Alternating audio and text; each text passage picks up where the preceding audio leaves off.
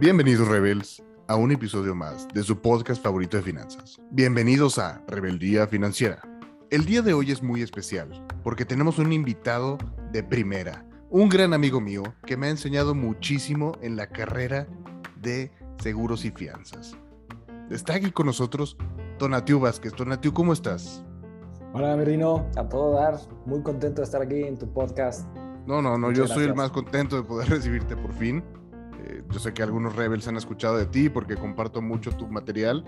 Obviamente, pues ya en, todo el tema de seguros te estás volviendo una, pues una marca poderosa.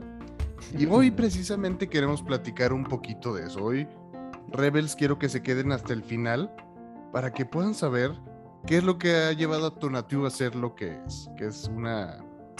Pues es muy importante, creo, que, que el futuro de los agentes tengan imágenes como las de Tonatiuh, que tengan a quién seguir así. Entonces, Tona, antes de cualquier cosa, ¿nos puedes decir cómo te podemos encontrar en redes sociales?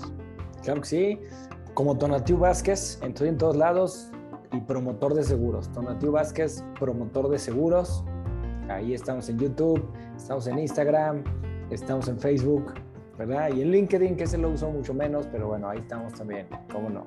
Excelente. Pues entonces, Rebels, déjenme les cuento por qué creo que es importante que Tonatiuh esté aquí hoy con nosotros. Les voy a contar un poco de su historia. Tonatiuh nació en la Ciudad de México en una familia de aseguradores. Su papá, don Gilberto Vázquez, ya tenía 10 años exitosos como agente de seguros para cuando nació Tonatiuh. Entonces él ya estaba pues prácticamente destinado a esto. A sus 7 años de edad, su familia se va de la Ciudad de México y emigran a León, Guanajuato, para empezar en dicha ciudad el proyecto de una dirección de agencia llamado en ese momento Gerencia de Zona. Es lo que hoy conocemos quizá como una promotoría, depende de, de la empresa, pero para fines prácticos aquí se llama dirección de agencia. Así es como Tanatiu crece en León, entre pólizas, cierres, ventas, desarrollo de agentes, capacitación y hasta pago de siniestros. Aprendió de todo. Estudió en una universidad en el extranjero, en la ciudad de Dallas, Texas se graduó de la carrera de teología.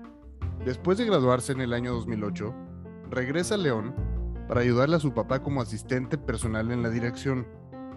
Muy rápido, entendió cuál era la misión, la importancia social de esta industria de seguros y se contagió de esta pasión muy rápido, pues en torno a esta profesión sabía que podía desarrollarse.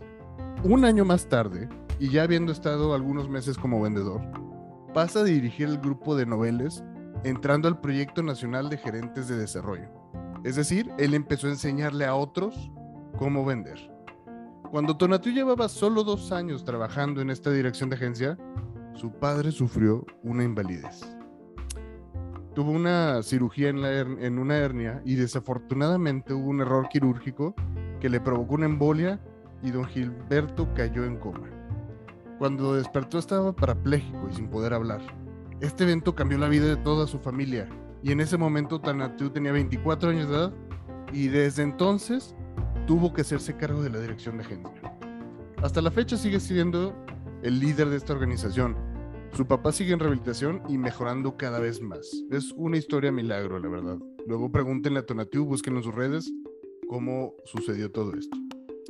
Ahora en la dirección de agencia, tiene presencia en ocho estados de la República Mexicana y tres oficinas físicas. Una en León, Guanajuato, que sigue siendo la agencia matriz, una en Cancún y una en Monterrey. Para todo esto, Tona, quiero eh, decirle a los Rebels que la historia de tu papá es todo un caso de éxito. Les insisto, luego busquen a Tonatiu para que puedan continuar con esta conversación. Sin más por el momento, Rebels, quiero decirles que, que si tienen alguna duda de lo que vamos a hablar hoy, si ustedes quieren empezar a ser eh, pues vendedores de seguros o quieren de plano desarrollar una carrera como agentes financieros, no busquen en buscarme a mí en mis redes sociales. Saben que estoy como Rino Ramírez Ayala o Rebeldía Financiera en todas las plataformas. Y quiero que se queden hasta el final, para que se lleven cinco puntos que revolucionarán por completo la manera en la que van a desarrollar su vida financiera. Sin más por el momento, Revers. Bienvenidos a la rebelión.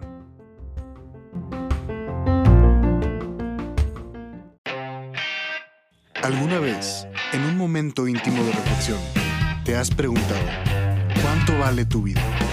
¿Vale solo por el dinero que puedes producir? ¿O hay algo más? Si en ti existe un llamado a rebelarte contra toda idea implantada sobre tu propósito, quédate. Si te hicieron creer que no eres más que tu trabajo, tu cuenta bancaria, lo que cargas de efectivo en la noche y no estás de acuerdo con lo establecido, entonces, bienvenido a Rebeldía Financiera. Únete a la rebelión.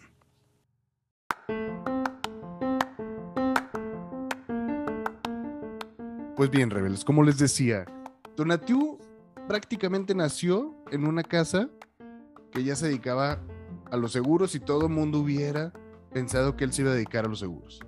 Pero Tona, la primera pregunta que te queremos hacer es, ¿tú desde chiquito ya soñabas? ¿Tú, ¿Tú pensabas que ibas a terminar en esta carrera de seguros? ¿O cómo sucedió eso? no, para nada, jamás. De hecho, bueno, yo tenía mucha admiración por mi papá, pero no por su oficio, ¿no? No era algo que me llamara la atención. Y claro que pues él lograba muchas cosas y lo veía como una chamba muy noble, pero no, no era lo que yo me quería en realidad dedicar, ¿no?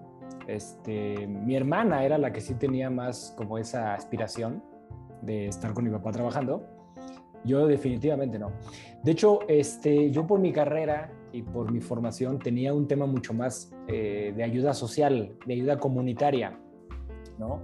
Eh, en mi universidad, por ejemplo, en los veranos yo me iba a una organización de ayuda social, a una ONG en Europa, y los, veranos los pasaba allá, ¿no? Ayudando a la gente pues sin casa, a la gente que estaba sin empleo, eh, en algunas comunidades marginadas que hay en el sur de España, etc.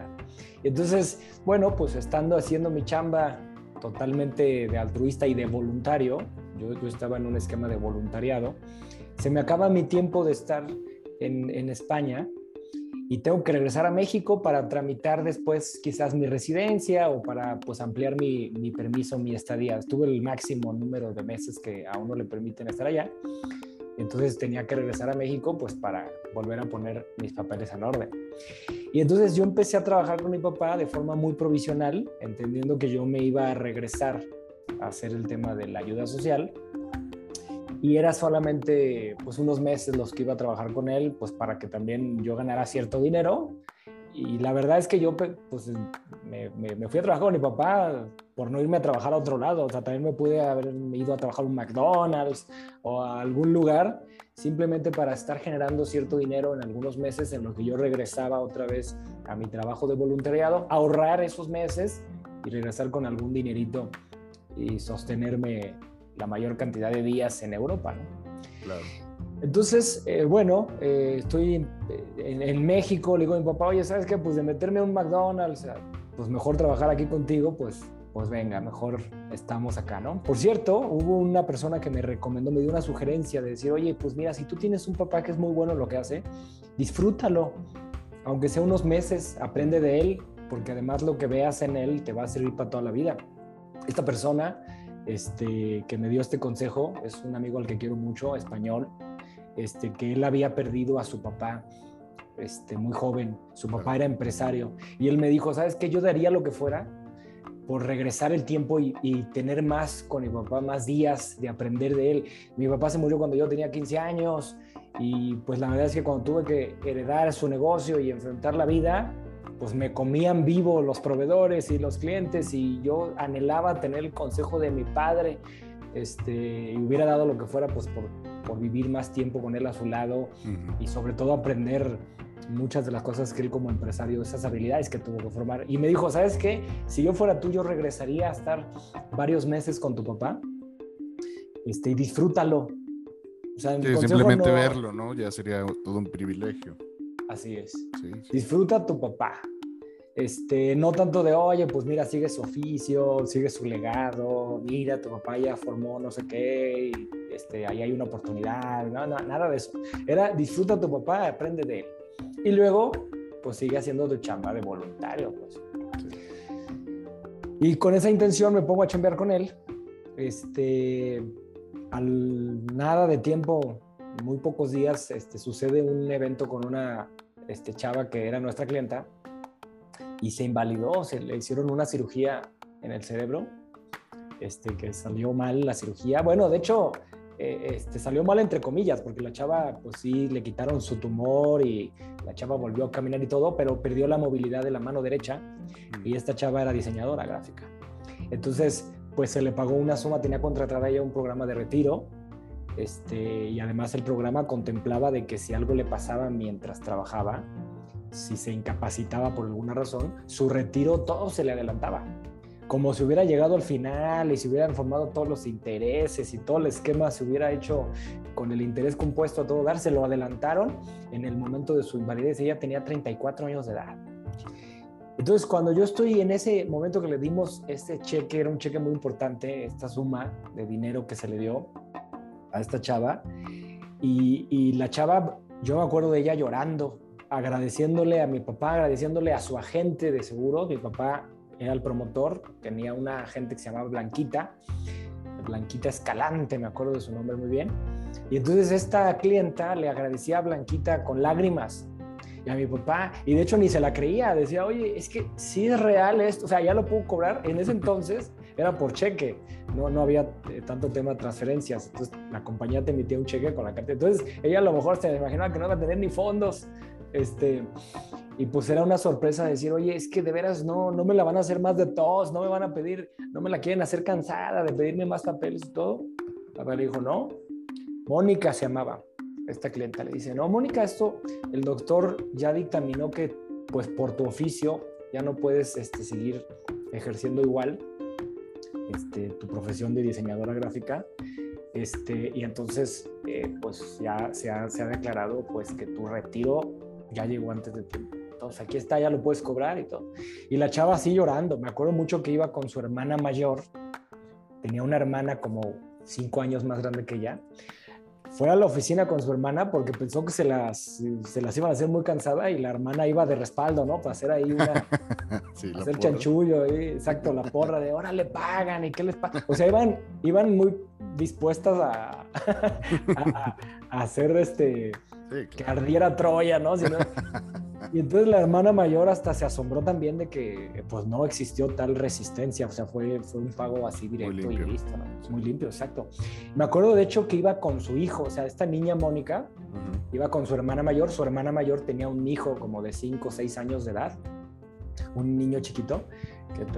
Y me acuerdo que Mónica le decía a mi papá y a Blanquita, decía, si no hubiera sido por este contrato, yo hoy sería como otro hijo de mi hermana, o sea, como mi sobrinito. Yo dependería de mi hermana porque de veras no puedo ya pues hacer a lo que mi, despacho de, diseño gráfico, la agencia que tengo de marketing este, y publicidad, ya no la voy a poder continuar. Y esto, digo, yo ahorita lo transmito así con mucha calma, pero esto fue entre lágrimas y fue muy conmovedor.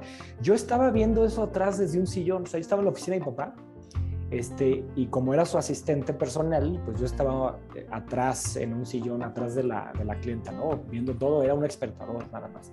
Y entonces este evento, mi Rino, pues cambió completamente la perspectiva de lo que mi papá hacía. Eh, que claro que yo ya entendía, pues que mi papá se dedicaba a proteger a las personas y ayudarles a sus proyectos futuros, este, financieramente, hacer esquemas, pues muy competentes para los clientes y todo, pero nunca había visto tan tangible la potencia de la ayuda que representa esto para las familias. Como en un momento puede ser una diferencia tremenda en la vida de una persona por una decisión que en su momento se tomó bien. Y que la chamba de estos intermediarios, de los asesores, es pues precisamente que la gente, además de que tome conciencia, que tome los mejores instrumentos que le va a dar ese soporte y que en algún momento puede ser una diferencia tremenda, un, un respaldo financiero que los va a sacar adelante, que va a garantizar que no van a empobrecer jamás. Mm. Y entonces, fíjate, como yo venía de Europa haciendo ayuda social y sacando a la gente de la pobreza con diferentes programas sociales, repartos de comida, este, repartos de em, útiles escolares, de ropa. Eh, teníamos un programa de reinserción laboral buenísimo, de gente que no sabía leer y escribir, les enseñamos a leer y escribir y luego buscarles un trabajo, sacar a la gente de la pobreza, de estos ciclos donde muchas veces este, se envuelven la gente pobre y a veces pareciera que no logran salir. Y entonces yo entendí esta chamba como un tema donde la gente que no caiga ahí. Vamos a ayudar a la gente que está saliendo adelante, eh, pues que tiene su trabajo, que pues se va buscando la vida, que está al frente de su familia, que tiene que pensar para el futuro, precisamente con instrumentos muy potentes para que jamás caigan en esa situación. Y esto, pues yo lo interpreté así, venía con esta, esta idea, venía con esto en mi alma y pues simplemente lo, lo enfoqué al tema de seguros. Entonces me empecé a involucrar más. Con este evento empecé ya no solamente a ser su asistente de mi papá, sino a proponer algunas cosas este, que a mi papá le gustaban. Y, pues, ¿Proponer como comercialmente o comercialmente, ¿no? Eh, ideas de venta, oye, ¿se puede explicar este programa también a la luz de esto? Oye, ¿por qué no manejamos este tipo de fideicomisos, no sé qué? Eh, en ese entonces estaba muy en auge lo de las rentas vitalicias, mm. entonces me acuerdo que era como de, oye, pues ya entendí para qué es esto, entonces podemos armar esto y además se le puede capacitar a los agentes con esto, desarrollar herramientas en la computadora, en el iPad. Apenas empezaban a salir los primeros iPads, me acuerdo, y decir, oye, ¿cómo podemos pues poner aquí herramientas que nos ayuden a, la gente a llevar este mensaje, concientizarlo, hacer algo más fresco, no ser el típico vendedor de, pues abro mi portafolio y aquí está mi carpetita y mi catálogo de seguros, ¿no? Empezar a hacer, a ponerle más, este, eh, pues más sabor a la cosa, ¿no? Más tecnología también. Y entonces, eh, como que ese evento fue determinante para que yo me involucrara más en ayudarle a mi papá. Y me acuerdo que le dije, ¿sabes qué, pa? Creo que esto sí yo me quiero dedicar a ayudarle a la gente así. No lo había cachado de esta forma, no lo había entendido así, no lo había visualizado este, con, esta, con este poder. Sí.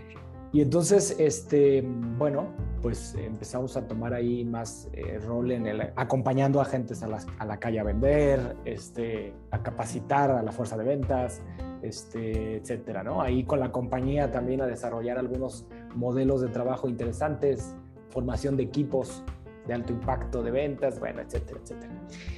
Y entonces, Mirino, como tú bien decías, pues al tiempo exactamente dos años después de que yo había regresado de Europa a León y que había pasado este suceso con esta niña, este siniestro, este tema de, invalidez. A los dos años ahora quien se invalida es mi papá. Por lo que tú bien platicaste, ¿no? De la cirugía y de que cayó en coma, este, un, una embolia, un, un coágulo se fue al cerebro, se despierta parapléjico, se despierta sin habla.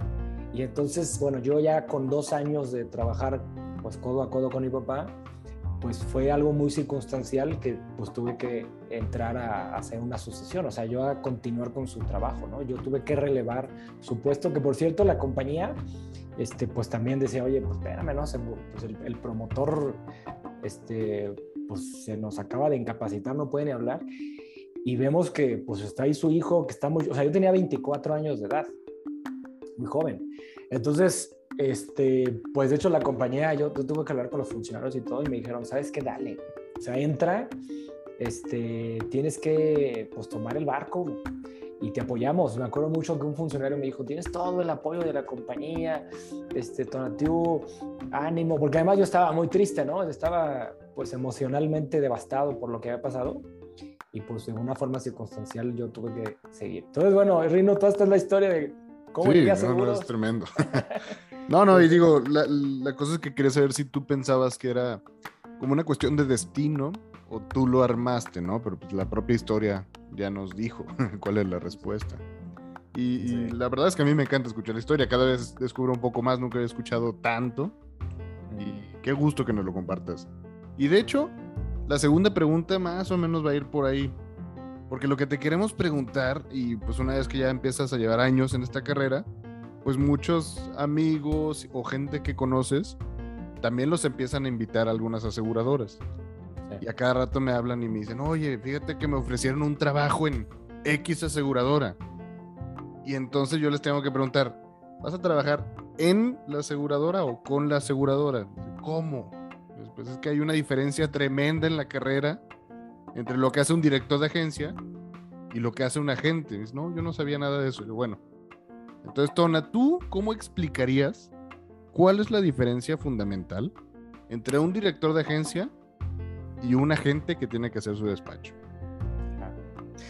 Pues la diferencia es enorme y son muchas diferencias, ¿eh? Son muchas diferencias. Una, por ejemplo,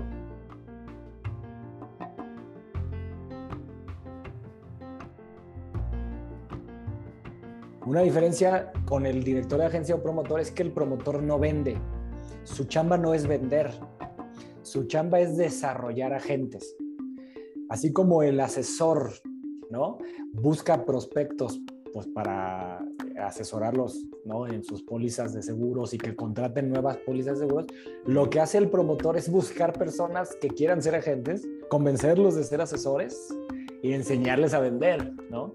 Pero la chamba del promotor no está en hacer su venta personal, está más bien en enseñar a vender. Entonces, el, el tema del, del asesor es, yo hago mi propia cartera con mis clientes, por cierto, legalmente son sus clientes, la cartera, eso es algo padrísimo para los asesores que es su cartera, es su patrimonio, de hecho tienen que poner un beneficiario por si algo les llega a pasar, que todas eh, pues esas comisiones y esos incentivos que da la intermediación de seguros vayan a alguien de, pues a quien decida, a su familia, lo que sea, su patrimonio, su cartera.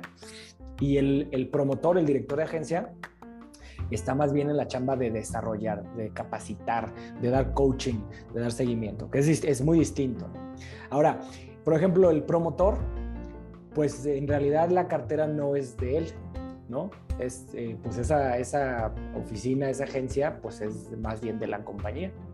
Entonces, este, claro que pues la ascendencia y el liderazgo, pues ahí está, ¿no? Pero sí, legalmente, o sea, ya si te vas a un tema muy allá de decir, bueno, finalmente, ¿qué tiene que pasar con mi cartera? O finalmente, ¿qué tiene que pasar con la promotoría? Pues el agente tiene muchísimo más base legal y está, hay todo un esquema, o sea, el propio contrato del asesor de seguros de la intermediación, este, pues como te decía, su patrimonio, ¿no? Eh, las promotorías no, no son necesariamente así. Ahora, también, por ejemplo, otra gran diferencia es que, eh, pues tú como asesor, tus incentivos, tus comisiones, tus bonos y todo, pues está en base a lo que vendes, ¿no? Y son, pues, son muy altas las comisiones, las, los bonos, este, los viajes, eh, toda la, la parte de incentivos es altísima. Este, como promotoría no es así, más bien como promotoría te miden en base a lo que esos asesores tienen de ingresos y es en un porcentaje muchísimo menor. Como promotoría necesitas un volumen muy grande de asesores, o sea, tener una fuerza de ventas muy grande, pues para poder tener pues una equivalencia de decir, ah, pues este es un negocio altamente rentable. ¿No? Te voy a preguntar algo bien incómodo, Tona. Dime, dime adelante. Pero si tú pudiera regresar el tiempo, sabiendo todo lo que iba a pasar, le hubieras dicho a tu papá, oye, quédate como vendedor o, vete como director. ¿Qué crees que hubiera sido mejor para tu futuro? Como negocio, sí, asesor, sin duda. Ok. Por como, como vocación, en, el, en, la personalidad de mi papá y lo que a él le apasionaba, mm. no, sí como promotor. Entonces, ¿por qué? Lo que pasa es que mi papá le encantaba enseñar. O sea, para él era más, eh, le recompensaba más en su alma el, transmitir conocimiento, el que uno de sus compañeros, incluso él, por ejemplo, como agente, le gustaba mucho acompañar a la calle y le cerraba pólizas a sus amigos y o sea, a, sus, a sus colegas y le pasaba sus tips. Y entonces cuando ese asesor amigo de repente decía, Gilberto, ¿te acuerdas que me acompañaste? Fíjate que ya volví a aplicar esa forma, le dije esto y lo otro y gracias a eso pude cerrar. Para mi papá eso tenía tal fuerza en su alma que pues, pues sin duda él es un promotor, ¿no? más, más que eh, incluso el tema de decir, ah, pues cómo gano más dinero, ¿no? Por la parte de rentabilidad, de decir, a ver, este, mi chamba, ¿cuánto va a generar de ingresos hoy y en el futuro? No, pues, ah, pues como asesor le hubiera ido más cañón. Ahora, lo hubiera, pues no existe al final de cuentas. Yo creo que en el caso de mi papá, este sí, eh, sin duda creo que eh, pues fue se, realizó más como persona este, por esta, esta, este gusto o esta pasión por enseñar, por, por desarrollar, ¿no? Por desarrollar personas. Este, ahora, el, asesor, él como asesor, pues era súper exitoso, la verdad. Él era de los pocos asesores en la década de los finales de los 70, principios de los 80 que se ganaban la million dollar, por ejemplo. En esa época, híjole, súper poquitos agentes de todas las compañías en México lograban ganarse la million dollar round table. Él era un ganador de million dollar, por ejemplo. Mm. Él era asesor top. Era, era muy distinguido. Entonces, pues como negocio le hubiera ido sin duda mejor como despacho, ¿no? Este, desarrollar su propio despacho este, como asesor, como, como intermediario. Entonces, bueno, pues creo que ahí se va más o menos entendiendo también la diferencia. Por ejemplo, también como, como promotor, pues tienes exclusividad este, las, la compañía generalmente te paga las oficinas, los logos pues son los de GNP, bueno, en este caso, la, perdón, dije GNP, creo que en el podcast no se puede decir la compañía, pero la, compañía de seguros te pone la oficina, te pone sus logos, este, mucho es gasto por cuenta de la, de la propia compañía y te dicen, ¿sabes qué? Eh, yo me voy a encargar mucho de tu capacitación, te voy a llevar a seminarios, eventos, pero tienes exclusividad, ¿no? Y eso para bien y para mal, ¿no? Para bien, porque si estás con una compañía que es súper top y súper guau y súper fuerte, pues tienes muchas cosas positivas. También en lo que la compañía no sea buena, pues tú como promotoría también no puedes ser bueno, ¿no? Si aunque estés en la mejor, hay un ramo en el que pues no son los más competentes, pues tú también en tu propia, eh, en tu propio desempeño como promotoría, pues estás muy ligado a, a lo que la compañía haga bien o mal, ¿no?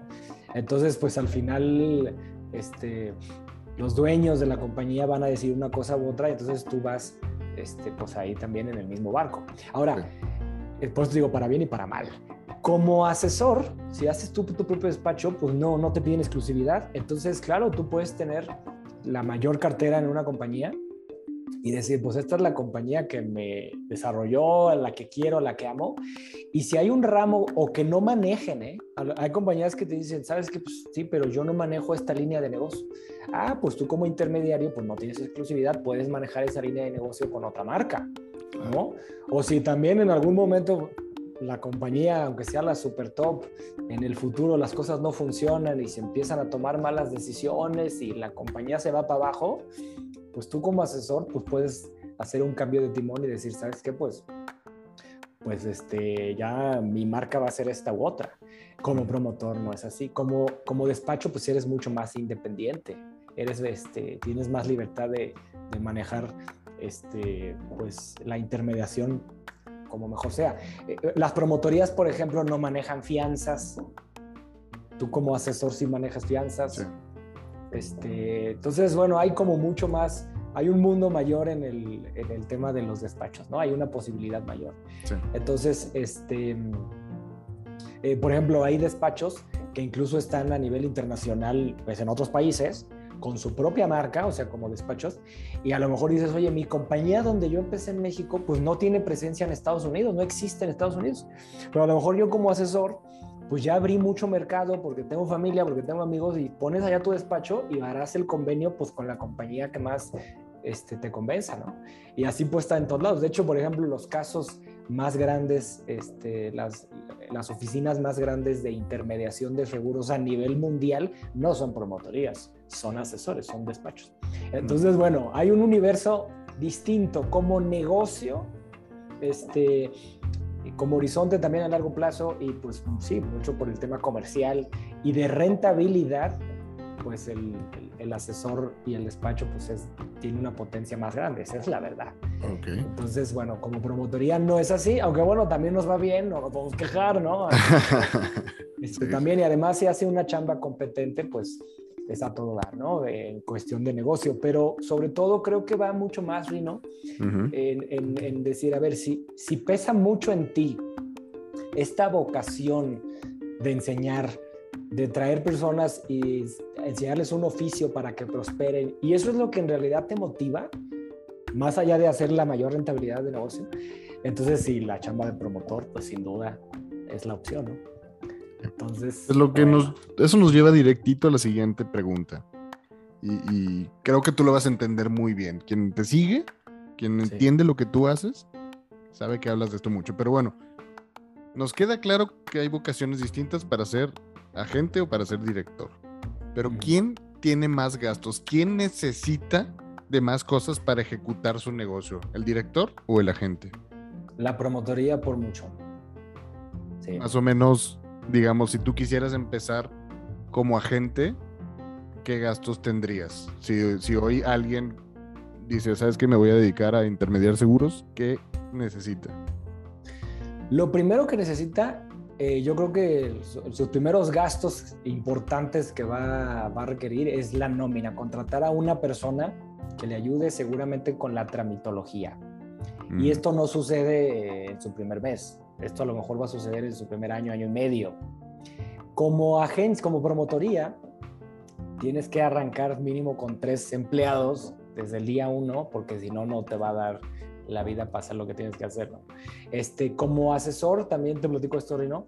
Este, el, el, gasto antes de contratar a tu primer empleado, pues en realidad es de gasolina, de cafés, o sea, de cafés que a lo mejor en algún prospecto le invites un café, un desayuno para comer y nada más. Este, como promotor, pues hay todo un gasto para reclutar, para poner tus anuncios en diferentes este, lugares, pues para buscar personas, este, todo lo que te gastas de materiales, en el desarrollo, en la capacitación, este, de la estructura de la persona que está en reclutamiento, la persona que ayuda a emitir las pólizas, las solicitudes, eh, una recepcionista, o sea, e, es otro mundo. Empiezas con un este, gasto mucho mayor como promotor que como agente. Cuando eres asesor, de hecho, generalmente, Rino, esto es lo que, lo que, lo que termina pasando, es que desde el principio te tienes que acostumbrar a que de todo lo que ganas, el 30% se va para gastos operativos, aunque todavía no tengas ni siquiera tu primer empleo. O sea, de todo lo que ganas, acostumbrarte a que el 30% no es tuyo, intermediario. El 30% se te va a ir en, pues toda la, la, operación. Cuando empiezas a contratar personal y a lo mejor ya llevas cinco años como asesor y dices, oye, ya tengo a tres, a cuatro empleados, sigues con ese 30% entre nóminas, oficinas, luz, agua, teléfono, o este, gasolinas, todo lo que tú quieras y mandes este 30%, a lo sumo 40% es lo que un asesor termina destinando para la operación de su negocio. En las promotorías, muy raro te bajas del 60% de gasto operativo. Muy raro. O sea, de hecho, cuando una promotoría, por ejemplo, esto se habla en foros de promotores, de directores de agencia, pues cuando estás abajo del 50, o abajo del 60, perdón, y estás en un 50, uy, se te ve como que eres un súper rentable y como que aguas, ¿eh? no vaya a ser que no estés invirtiendo bien y a lo mejor lo trates un atorón por no tener la estructura suficiente. Entonces, eh, la gente pues tiene un negocio donde es 70% de, de, rentabilidad, pues el promotor es un 40, 50% a lo mucho de, de su rentabilidad, ¿no? Entonces, eso como, este, como como modelo, pues, ¿no? Para entender. Este... Tiene mucho más gastos. Eso. Solo así lo rápido que dijiste, pues me queda claro que, que si no tienes nada, si hoy dices voy a arrancar un negocio, es mucho más difícil arrancar como director. Aún así, parezca que estás más cerca de la aseguradora. Así es. más fácil ser agente en cuanto a gastos, ¿no? Así es. De hecho, fíjate que hay algunas compañías que como son conscientes de esto dicen, no, pues es que entonces, ¿quién va a querer ser promotor, papá?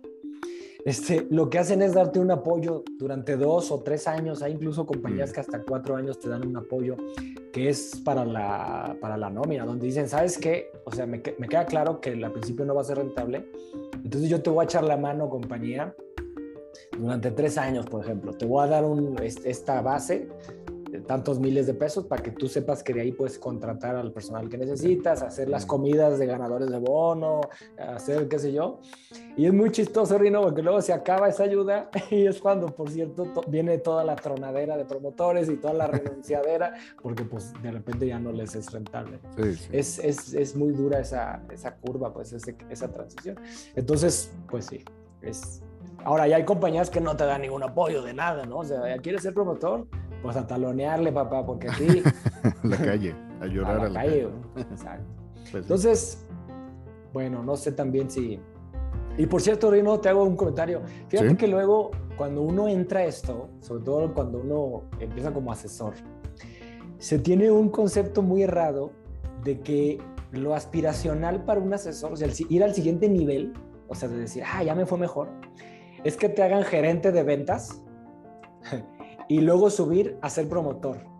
Como si en un organigrama tradicional de cualquier este, empresa es como, ay, pues yo soy empleado, entonces lo que sigue es ser gerente y luego tengo que ser el director general de la compañía, entonces sería como así de forma muy rápida las escaladas de organigramas. Entonces acá sería ah, agente, luego gerente de ventas y luego promotor o director de agencia. Y, y en absoluto es así, ¿eh? El camino del asesor no tiene nada que ver con estar dentro de un organigrama de una promotoría, nada que ver. Y más bien el asesor, lo aspiracional para ese asesor es construir su propio despacho, tener su propia marca, ser persona moral como intermediario. Los asesores este, que se convierten en personas morales eh, y son asesores ya eh, con un equipo importante de servicio, este, no, pues es, es una maravilla como negocio y pues tienes tu, tu equipo, ¿no? De hecho, este Rino, este, pues ahorita ha tocado que hemos ido a visitar despachos que tienen años, que tienen más incluso que las promotorías, este, y sus estructuras y, sus, y su crecimiento y su como marca este, de intermediación de seguros, pues son hasta más grandes que la principal promotoría del país. Sí, sí. Entonces, este, bueno, pues creo que ahí te estoy diciendo todo, ¿no? Este no, no, y de hecho vamos a la cuarta pregunta, que también es bien importante, porque yo conozco, o sea, la gran mayoría de los agentes que yo conozco, que ya llevan un buen tiempo, de repente ya se sienten estancados, ya no saben cómo seguir creciendo. Y creo que la respuesta es muy obvia. Y vamos, yo que empecé que esta carrera contigo, sé que la respuesta es, pues contratando, es la manera de escalar un negocio, pero no contratándolo tarugo, ¿no? ¿no? No contratar una recepcionista te va a resolver tu negocio, ¿no? Más bien, hay que ir contratar para escalar el negocio, pero puestos bien claves. Tú, si fueras a empezar hoy y viendo tu carrera de aquí a cinco años, más o menos cuál sería el proceso de contratación en esas posiciones clave. ¿Tú cuál crees que es el ideal para ir contratando y escalando y que tenga congruencia? Eso. Buena pregunta, Rino. Excelente. ¿Sabes qué? Yo creo que mucha gente se traba porque tienen más la mentalidad en desarrollar puestos. O sea, ¿qué puesto necesito contratar? Pero a mí algo que me enseñó, de hecho, mi papá, y que creo que pues ahí se lo entendimos relativamente bien, es que más que pensar en el puesto o en diseñar así un organigrama como tal o lo que sea, es más bien desarrollar departamentos, o sea, entender los departamentos que tienes que ir construyendo para que el negocio funcione. Y ya, dependiendo del departamento, pues ya determinarás si ese departamento es manejado por un puesto o por un equipo que saque adelante el departamento. Entonces, respondiendo a tu pregunta, Rino, el primer departamento que necesitas desarrollar es la tramitología. Cuando, cuando eres asesor y arrancas tu primer año, lo primero que necesitas tener es un, un, departamento que alguien se encargue de toda el área de trámites, de contrataciones, de firmar solicitudes, de llenar estos formatos para los cambios de las pólizas, las altas, las bajas de los asegurados, los siniestros, todo el, todo el llenado de papeleo, de documentación que las aseguradoras te piden para hacer una u otra cosa. Este, ese es el primer departamento que te va a requerir porque si no te va a comer mucho tiempo. Luego, el otro departamento que hay que desarrollar es el de la administración y la cobranza, que es distinto, que es distinto a todo el tema de trámites y documentación. La administración y cobranza se encarga, Rino, que esto puede hacerlo una persona a lo mejor o dos o tres, dependiendo de qué tan grande sea tu cartera, necesitarás más personas que lleven al día la información de tus clientes, que le estén mandando sus recibos, decir que, decirles cómo se va a pagar, si el cliente lo quiere mensual, este, estar viendo que esté pagado cada mes, eh, si algo se atoró, avisarle al cliente. Eh, eh, todo el tema de llevar al día tu cartera administrativamente y en cobranza, pues ese es otro gran departamento. Después, Rino, hay que empezar a desarrollar departamentos por ramo y las ventas de ese ramo. Es decir, oye, a ver, yo soy muy bueno, por ejemplo, en programas de retiro y de educación pero mis clientes también me piden las pólizas de coches. Y yo a lo mejor asesor, este, pues, o no le quiero dedicar tanto al ramo de automóviles, o no me gusta, o siento que incluso, este, pues luego se me va a complicar si las coberturas y si los siniestros van a estar buscando a mí. necesitas desarrollar dentro de tu despacho, dentro de tu equipo, una persona que tome el ramo de automóviles para poder asesorar a tus clientes en las coberturas de automóviles e incluso en los siniestros. Y te va a pasar con los demás ramos. Vas a decir, oye, también me están pidiendo el tema de empresariales y los seguros de daños. Mis clientes ahora quieren asegurar sus fábricas, sus bodegas. Y a mí la verdad eso no me llama la atención. Ah, pues dentro de tu despacho desarrollas un departamento que se encargue de los seguros empresariales. Y en ese departamento, pues habrá consultores que entienden las pólizas, las coberturas perfectamente y que le pueden explicar a los clientes qué póliza contratar o qué coberturas quitar, etcétera. Y en ese departamento también estará el servicio con los siniestros y con todas las renovaciones de esas pólizas. Y vas desarrollando departamentos, el departamento de fianzas. Eh, o sea, es decir, o sea, yo Tonatiuh, si soy agente, pues yo no quiero hacer, además no puedo manejar todo, o sea, no puedo ser yo especialista en retiro y en educación y en inversiones y en daños y en bodegas y en barcos y en helicópteros y en fianzas, o sea, no, hombre, pero sí puedo construir un equipo que cada departamento haga súper bien su chamba para que mi cliente sepa que yo le puedo intermediar cualquier tipo de contrato, que mi equipo de trabajo, que mi despacho, podemos asesorarlo en lo que necesite de seguros y obviamente de fianzas también. Pero para eso, pues tengo que desarrollar departamentos, más que los puestos. Los, los puestos vienen después, ¿no? Y también conforme la necesidad te lo da. O sea, no es lo mismo, por ejemplo, tener un departamento de autos que un departamento de gastos médicos, porque en gastos médicos, además de que la cobranza y la administración es distinta, también la siniestralidad es tremenda. O sea, el, trámite que, tiene, que se tiene que procesar en los siniestros es un volumen muchísimo mayor de documentación que los siniestros de autos, por ejemplo. Entonces, a lo mejor en un departamento de gastos médicos va a haber ocho puestos y a lo mejor en el de autos va a haber dos puestos nomás que se la fleten y se la rifen toda con autos, también dependiendo de tu cartera, ¿no? Si eres una, un asesor este, que vende flotillas de autos y que tiene convenios con agencias por todo el país y tienes este, 7 mil pólizas de autos que administrar, pues a lo mejor vas a, en el departamento, pues das más puestos pues para darle batería a todo lo que te pide, ¿no? Entonces, este, sí, o sea, el tema de estancarte es porque quizás no has dimensionado todo lo que se puede intermediar. Y que además, por cierto, Reino, cada ramo, aunque no te guste y digas, ah, a mí los daños no me gustan, o sabes que a mí las pólizas de retiro, porque luego está al revés, ¿no? Está el asesor que le encantan los daños y le encanta pues asesorar para los helicópteros y los barcos y las eh, naves industriales y las fábricas. Y dice, no, a mí el tema de retiro y eso pues no me gusta. Cada ramo tiene su tema apasionante y tiene este, su, su, matemática, su riesgo, el para qué le sirve al cliente, el cómo entra la póliza a ayudarte y a sacarte pues, de esta bronca que tenías. Y, y pues ya en la intermediación y en la asesoría, cada ramo por sí solo es apasionante. Nada más que, claro, pues a lo mejor yo, eh, fundador de mi despacho, pues no lo puedo manejar todo o no me gusta todo, pero en realidad yo sí puedo desarrollar la estructura, la marca que puede hacer precisamente todo. Y entonces, pues habrá despachos que tengan 10 puestos de trabajo. Hemos ido a, visitar personas, ¿no?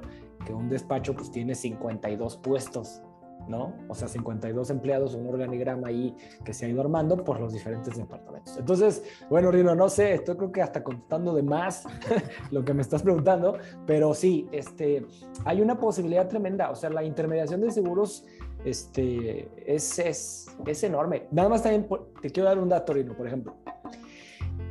En Estados Unidos, las compañías de seguros y los intermediarios de seguros empujan el 10% del Producto Interno Bruto del país. Sí, sí, es muchísimo más que acá.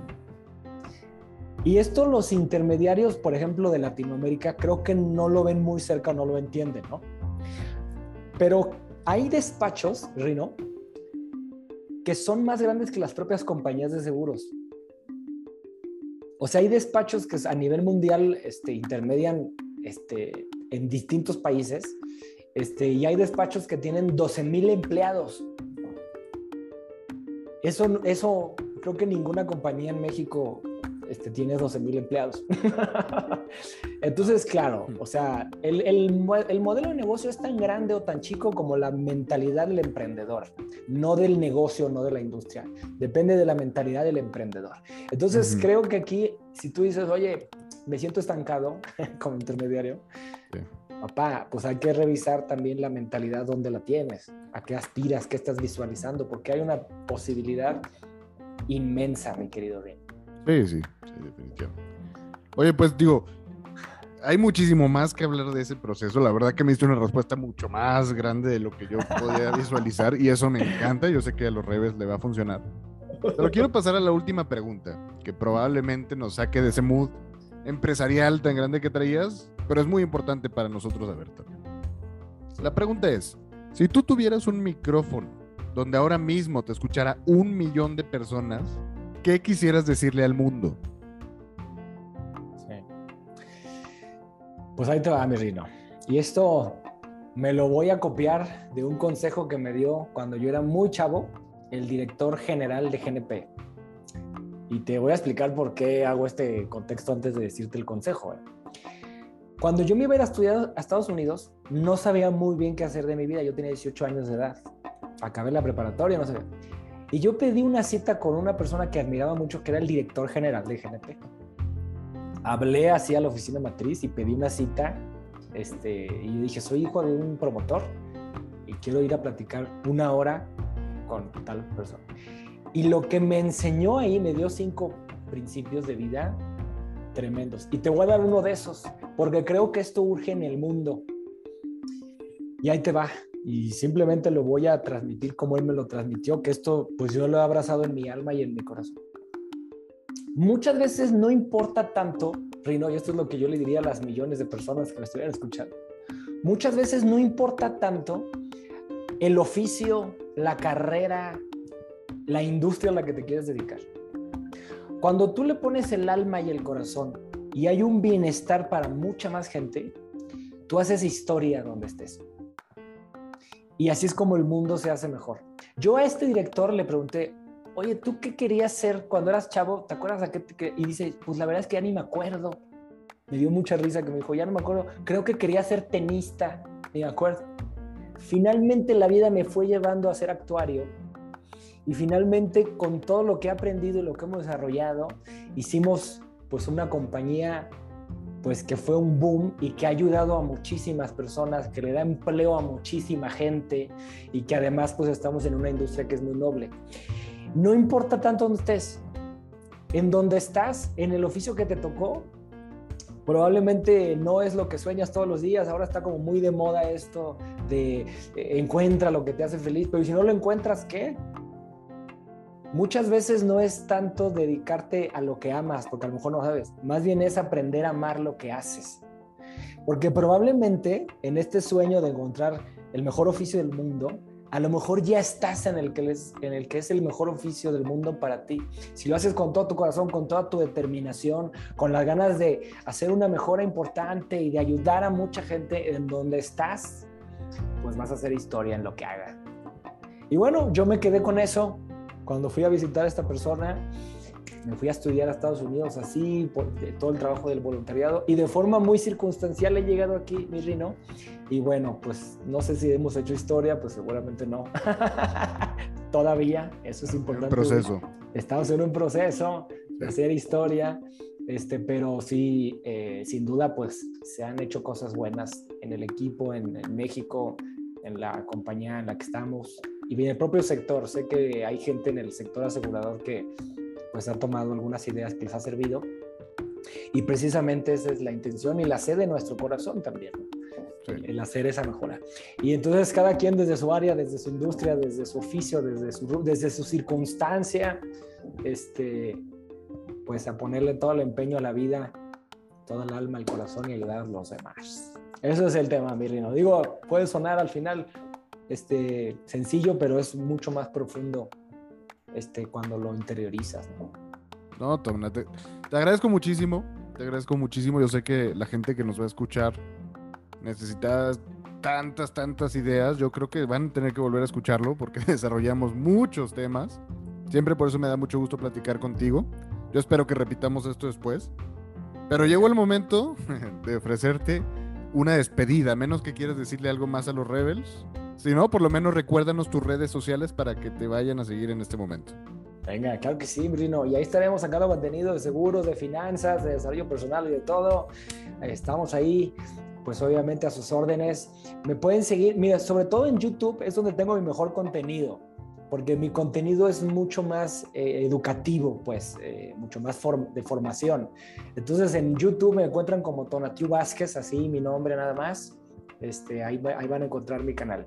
En Facebook estoy como Tonatiu Vázquez, guion, promotor de seguros.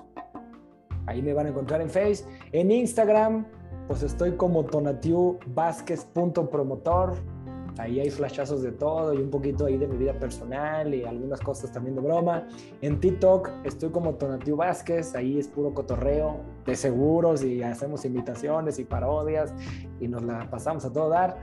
Y como te decía en LinkedIn, aunque ese casi no lo veo, como Tonatiu Vázquez. Y ahí estaremos este, pues generando más contenido y transmitir lo que nos apasiona, lo que nos gusta. Y vamos a darle para adelante, señorones. Pues muchas gracias, Tona, otra vez.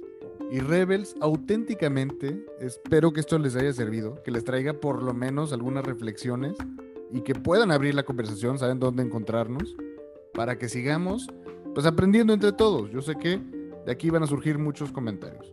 Si crees que este episodio le puede servir a alguien más, por favor compárteselo para que le vaya poniendo orden a su vida financiera. Sin más por el momento, rebeldes.